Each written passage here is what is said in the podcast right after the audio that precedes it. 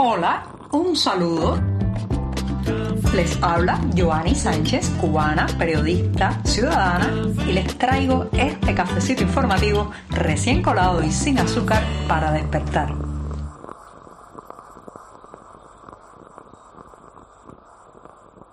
La semana vuelve a comenzar informativamente en este programa, una jornada de lunes en que estaré comentándoles los temas principales de este 5 de diciembre de 2022, pero claro, no podrías faltar el cafecito informativo, un buchito amargo y siempre, siempre necesario, así que allá voy con él.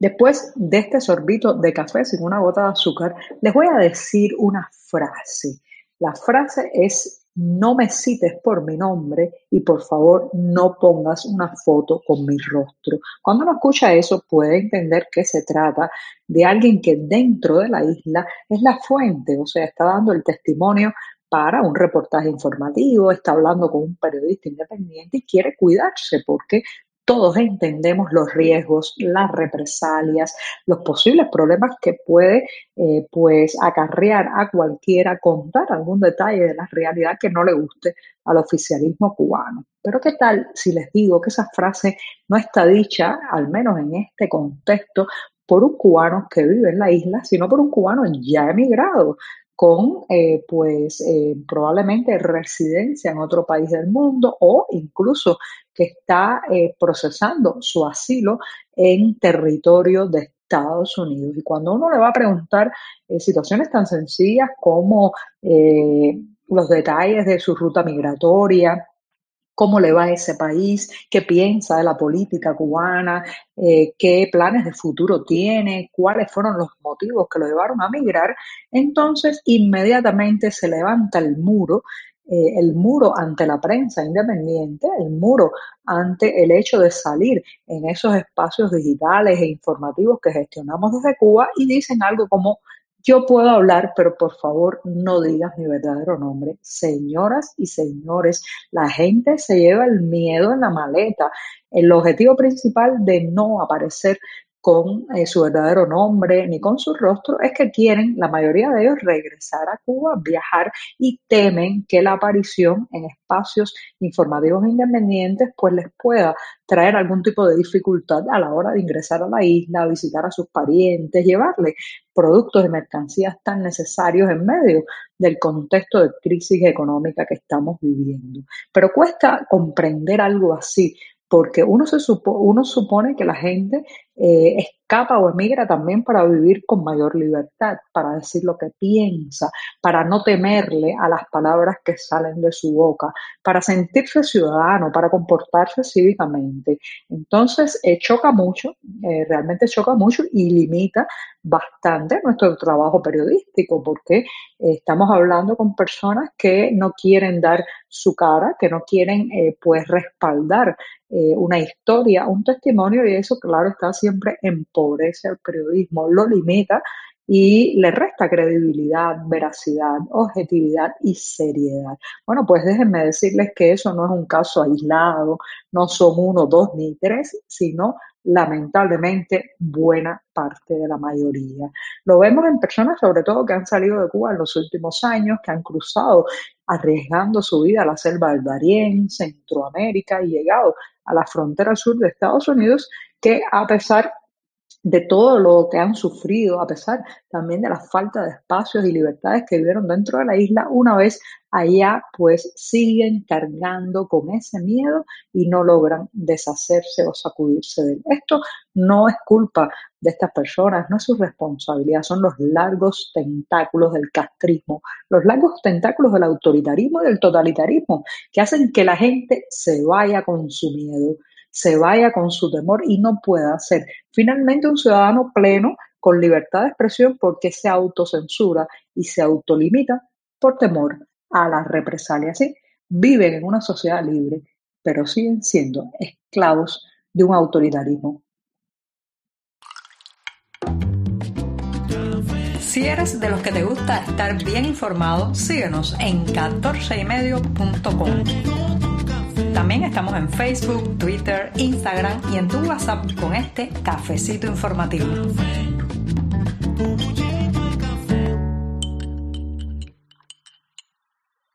Denigrar, culpar a personas que no pueden defenderse porque ya están muertas es una de las principales canalladas a las que ha apelado el discurso oficial cubano al intentar justificar y explicar el hundimiento de una embarcación donde viajaban varios migrantes cubanos al norte de la provincia de Artemisa, en Honda, y que hemos hablado ampliamente de ese suceso que le costó la vida a siete personas que iban a esa embarcación. Y eh, bueno, pues la versión oficial que se impuso, se intentó imponer a través de los medios nacionales, es que la culpa era de los migrantes que hicieron un giro, que la, la embarcación de guardafronteras no los impactó, eh, digamos que a voluntad, sino que eh, no pudo evitar la colisión. Esta versión dista mucho de lo que dicen los testimoniantes y claro está, culpa a las víctimas, a esos que no se pueden defender porque lamentablemente murieron en el incidente. Sin embargo, las madres y los familiares de los fallecidos siguen clamando por justicia y no van a dejar que esa versión oficial se imponga. Es el caso de Jenny, Jenny Meizoso Favelo, que es la madre de uno de los fallecidos en ese hundimiento y que ha salido a desmentir la versión oficial, a pesar, señoras y señores, y esto tiene un mérito muy loable, a pesar de las presiones recibidas por las autoridades y específicamente por la seguridad del Estado o policía política cubana. Esta mujer frente a una cámara ha cuestionado el por qué ¿Por qué la versión oficial dice eso? Y se responde ella misma, ¿por qué ese hijo mío ahora está muerto? O sea, la señora está bastante clara en que todas estas mentiras, estas tergiversaciones son posibles porque la víctima no puede hablar. De todas maneras, se reclama justicia una investigación independiente y llama a esto que transmitieron los medios oficialistas una sarta de mentiras. Yo creo que muchos de los familiares, a pesar de las presiones, terminarán hablando, terminarán denunciando también este suceso tan trágico de Valle Honda en la provincia de Artemisa, al norte de Artemisa, y eh, se impondrá la verdad que siempre, siempre sale a la luz. La mentira puede correr muchos años, pero ustedes saben que la verdad los hechos, la veracidad de algo, termina imponiéndose, al menos si la audiencia quiere buscar más allá y no conformarse con esa papilla informativa que dan los medios oficialistas. El Banco Central de Cuba ha anunciado una medida, una nueva medida de esas que cuando uno se acerca a comprenderla o lee la información publicada le queda un sabor como si se hubiera comido un algodón de azúcar, o sea, se diluye, se disuelve, es nada, nada en la boca.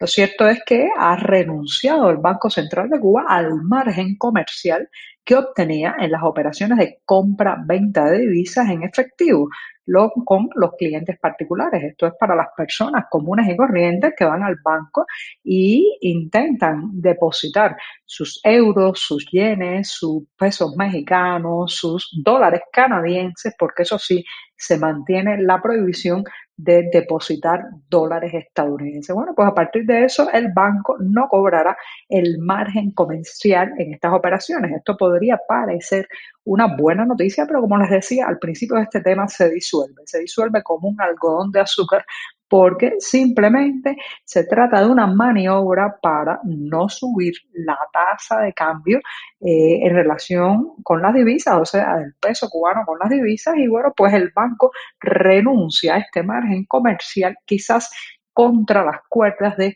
lograr que a la gente le siga apareciendo o le sea atractivo depositar su dinero de verdad, su dinero eh, amparado por el prestigio económico o la solidez económica de otros países, depositar ese dinero en los bancos cubanos. Así que ya saben, ha renunciado al margen comercial, pero la tasa de cambio, esa, sigue rígida, inflexible y separadísima de la realidad cubana.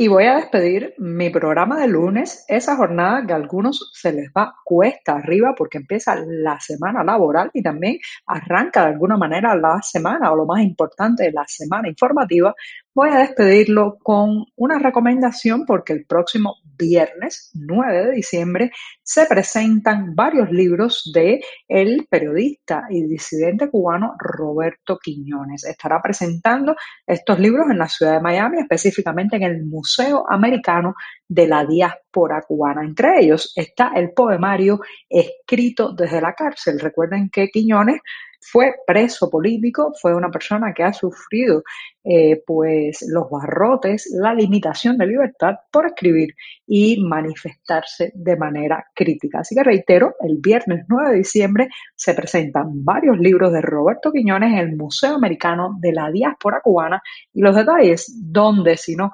fue en el diario 14 y medio. Muchas gracias. Hasta mañana martes. Por hoy es todo. Te espero mañana a la misma hora.